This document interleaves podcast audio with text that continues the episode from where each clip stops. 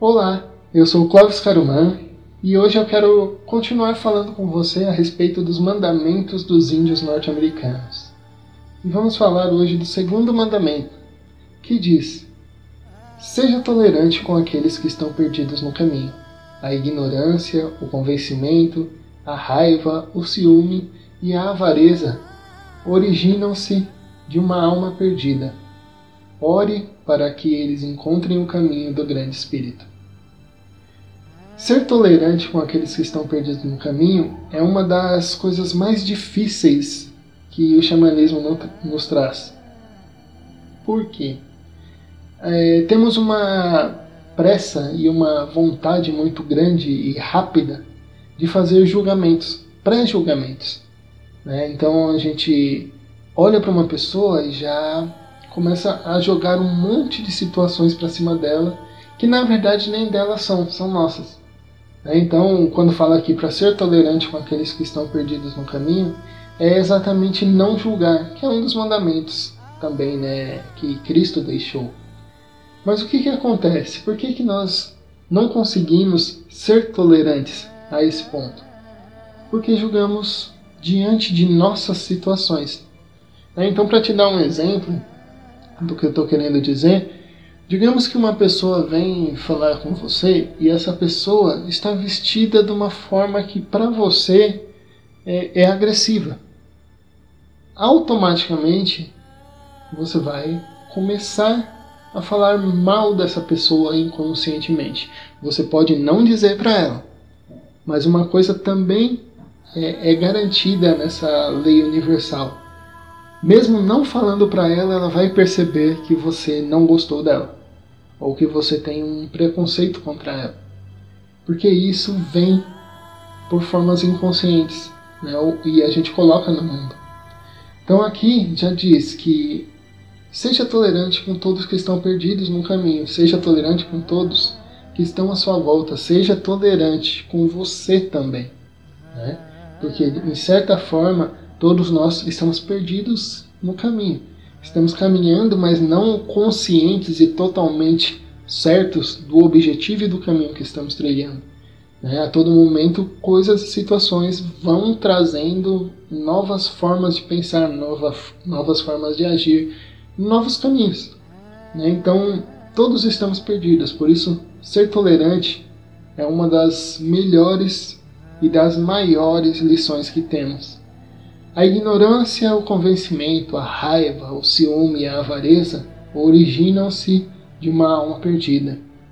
Com certeza, né? porque enquanto a gente não, não se acha realmente como alma, como espírito, como pessoa, como ser, sempre vamos julgar situações nossas nos outros. Sempre vamos julgar as pessoas por situações nossas e não percebemos que somos um ser livre, um ser que não depende do outro, um ser que realmente tem a bênção do Espírito nele, do grande Espírito de Deus, do universo. Quando assumimos que todos temos esse ser em nós, essa fagulha de vida, essa fagulha que faz com que possamos criar e desenvolver e crescer, a ignorância ela vai saindo, porque vai trazendo mais iluminação. O convencimento sai e some também da vida, porque você começa a perceber que todos têm essa fagulha, todos podem chegar a qualquer lugar que precisem e que desejem. A raiva também sai pelo entendimento e a lógica. Você começa a tirar a raiva. A raiva começa a diminuir dentro do seu ser e, logicamente, ela vai cada vez mais minguando, porque você começa a trazer a razão e o entendimento real do que está acontecendo. O ciúme, a avareza também somem, porque não se tem como ter ciúme daquilo que não é seu. Aí você começa a entender que a outra pessoa é uma outra pessoa, não é sua. Então é um outro ser que tem também essa fagulha. E isso vai sumindo a alma vai começando a se reconhecer e vai saindo deste é, caminho perdido, vai entrando num caminho que é fluídico e que é dela. Ore para que eles encontrem o caminho do Grande Espírito.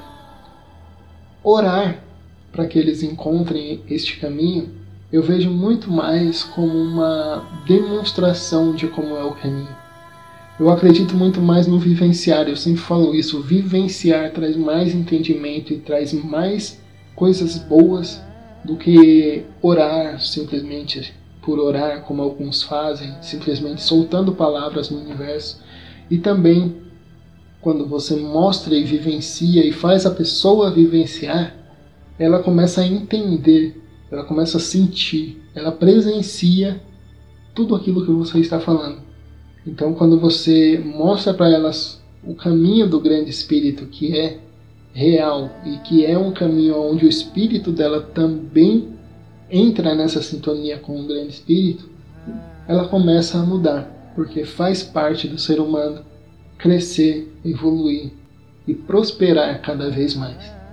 Então, esse segundo mandamento, ele traz um pouco disso do ser tolerante com os outros, ser tolerante com você, ser tolerante.